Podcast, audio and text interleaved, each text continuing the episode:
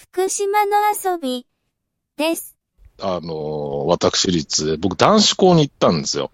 つまんないんですよ。もう半年ぐらいで、毎日その学校でし、あの、に日常喋る、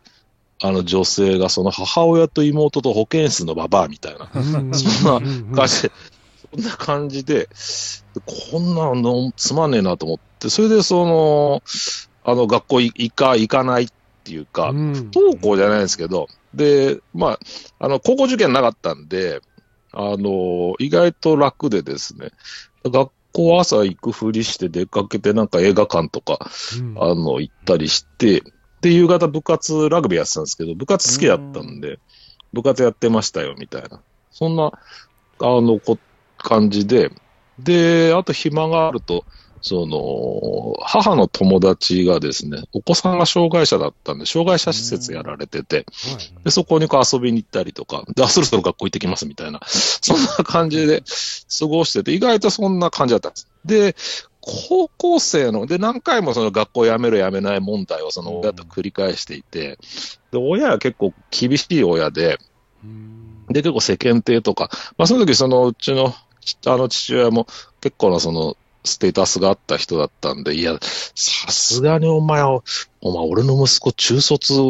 で高校は行ってくれよみたいな話になって、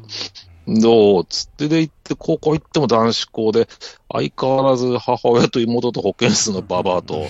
あと、まあ、あと地元にちょっと女の子と会社やってきたぐらいで、うんそうそう。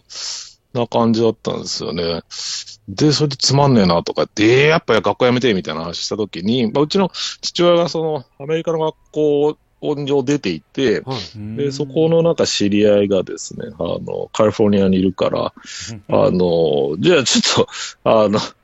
夏休みとか、その、ちょっと長期間、はい。あの、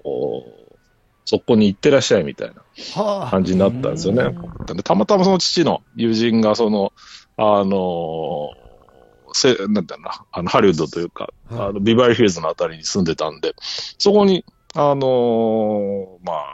あ、あの、エスケープしに行ったんですよね。はい。そしたら、そこの隣の家にですね、その、障害者の子がいたんですよ。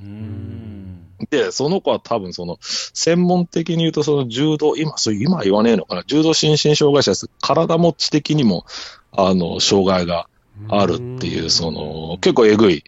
子だったんですよね。でも、その、すごい、あの、夏、な、懐いてというか仲良くなっちゃって、うん。で、もうめっちゃ毎日遊ぶわけですよ。でも、お互い何言ってるか分かんないし、うん。でうんあの、僕もそんな別に、あの、英語が喋れたわけでも全然ないし、でもなんかこう、いい感じでですね、あの、すごく仲良くなったんですよね。ただそこの親がそのいろいろ、本当かやと思うんですけど、結構こといろいろ通訳してくれて、で、すごくその彼女は、あの、ジェシカって言うんですけど、ジェシカがすごくその僕に懐いていて、うん。あの、こんなことはなかなかないことだ。で、あの、その頃はメールなんかないから、日本帰ってきてもその手紙が送ってくるわけですよ。うん。手紙っつってもその、なんかその、その子その手とか動かないから、はい。口にこう加えてなんか書いてんですけど、もうその字とか絵とかじゃないんですよ。その何、渦とかさ、どう見ても落書きなんですよね。うんで、それでそこに通訳でお奥さんが、お母さんが、あの、これは I love you って書いてあるのよとかっていろいろ言うわけですよ。で、そのお母さんがシャンドラって言うんですけど、もうマジ可愛いんですよ。出た、また。やっぱりかな。もうね、吉吉くんのお母さんかシャンドラかシャンドラめっちゃ、めっちゃ綺麗なんですよ。金髪ですっごい青い目で。でね、足首にサメのタトゥーが入ってた。そうよく、まあそうそう。で、そんなんで、あで、その時僕、英語なんかその喋れなかったし、あのーその専門的なその知識もないんだけど、でもまあ、滝地君のお母さんしかり、そのシャンドラしかり、あの、意外とその自分をこう、なんか自分のそのハードルの低さというか、うん。そう自分をその媒介にすることで、こう人のなんていうのかな役に立つっていうか、結構喜んでくれる人がいるみたいな。はい。そんな思いをね、多分持ったんですよね。で、それで、高校の進路指導かなんかがあって帰ってきて、それでそうそう、安田の、で、そうそう、長い、あの、おサボり期間から復帰して、帰国して、帰国したらなんか進路指導みたいなのがあって、はい。で、そうそう、お前将来何になりてんだみたいな話になって、僕その時はロックンロールが好きだったんで、あの、ミックジャ、ミック・ジャガーがプリンスになりたいですみたいな。最初言ったんですけど、ボコボコに殴られて、今だったらもっと、今だったら体罰体罰教師なんですけど、ボコボコに殴られて、もう一回やり直しとか言って、で何日か後かに話して、いや、実はこういう、俺体験をしてきて、うん。こうこうこうで、その福祉の道に進みたいんだと。うん。でもその、全然、あの、英語なんかね、話せなかったし、あの、専門的に勉強したことなんかないんだけど、もしかしてちゃんとしたら、意外と役に立つかもしれんと。喜んでくれるかもしれんって話をしたんです。で、だからどっか専門学校行くみたいな話になったんですけど、そしたら先生が、いやいや、実はその、僕その学校行ってない割には、その英語の先生がすごい好きで仲良かったから、英語の授業出てたんですよ。はいで、英語の成績だけはめっちゃ良かったんですよ。それこそあの全国模試で満点取っちゃいますぐらいの。ええそうそうそう。時が何回かあって、いや、お前英語の成績めっちゃいいから、これでちゃんとその、なんか文系で世界史と、あーなんかその古文だからな、その、いや、文系の種目ちゃんとやれば、あの大学行けるかもしれないよと。はいで、大学で、その社会福祉学科があるところが、当時で言うと、はいその、えっとね、関東だとその、まあ、えっと、上智大学と、はい。えっと、日本、日本女子大と、えっと、立教と明学とか、そんな感じだったんですよね。で、よし、じゃあ僕、日本女子大学目指して頑張りますな、つって、バカじゃないか、みたいな、そんな、そんなやりとりしてたんですけど、で、まあ、もう勉強して、で、あの、1年は浪人しましたけど、大学入りましたよ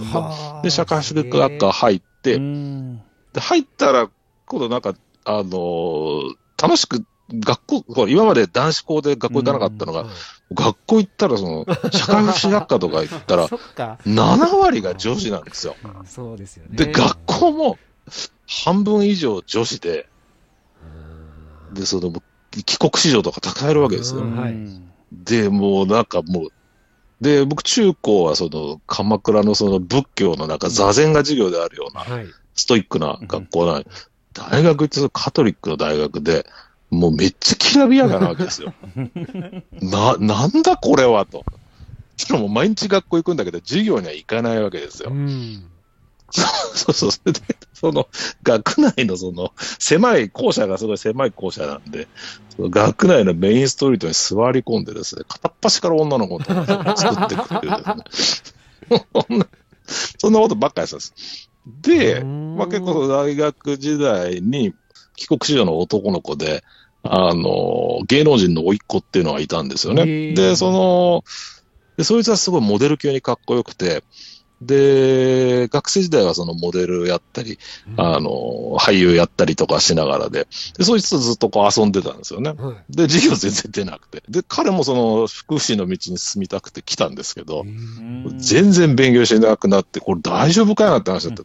で、その3年生になってゼミに入んなきゃいけないんですけど、僕はその、だから障害者福祉とか、はいその、児童福祉とかやりたかったんですよ。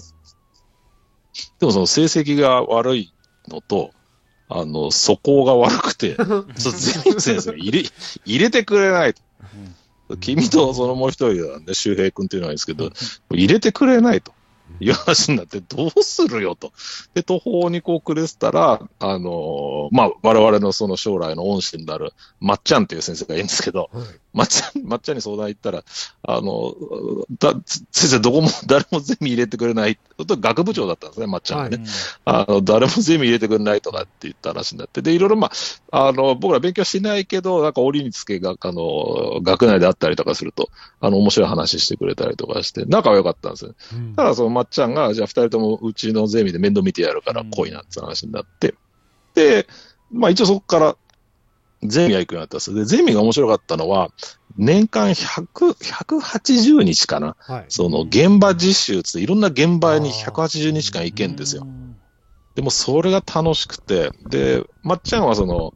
うん医療ソーシャルワークっていうゼミの先生なんで、病院でその患者をサポートするような専門のゼミなんですけど、もうそこの病院に行く日数は最低限にして、あともうずっと子供の施設とか、うんあの、障害者の施設とか、あの、精神科の施設とかにずっと、あの、行ってたんですよ。で、180日間で済むんだけど、250日間ぐらい行ってて、終わっても。もう、そそればっか、そればっか楽しいから、ずっとそんなことやってたんですよ。で、それ楽しいな。で、就職になったんだけど、成績が悪いから、どこもこう、あの、あんま箸にも棒にもかかんなくて、その頃はですね、公務員になること、はい。その、施設、社会福祉法人とか、あの、公的な施設に行くっていうのがすごく、うん。あの、は人気があったんですよね。今はまずでそうでもないらしいですけど。で、あと、まあ、その次に病院に行くっていうのがあって、で、先生にどこも入ん入れないっつったら、あの、なんかいろいろ推薦状書いてくれて、先生が。あれは卒業する2ヶ月ぐらい前ですかね。あの、ある国立の、国立っていう公立の、はい。あの、社会保険庁って昔あったんですけど、うんあの、そこがやってるその病院に、あの、まあ、裏口入学じゃないけど、入れてもらったんですよね。うんで、それでずっと最初その病院で、あの、いわゆるその、今も、今もいますね、病院で医療ソーシャルワーカーの仕事ずっとしてて。次回へ続きます。次も聞いてね。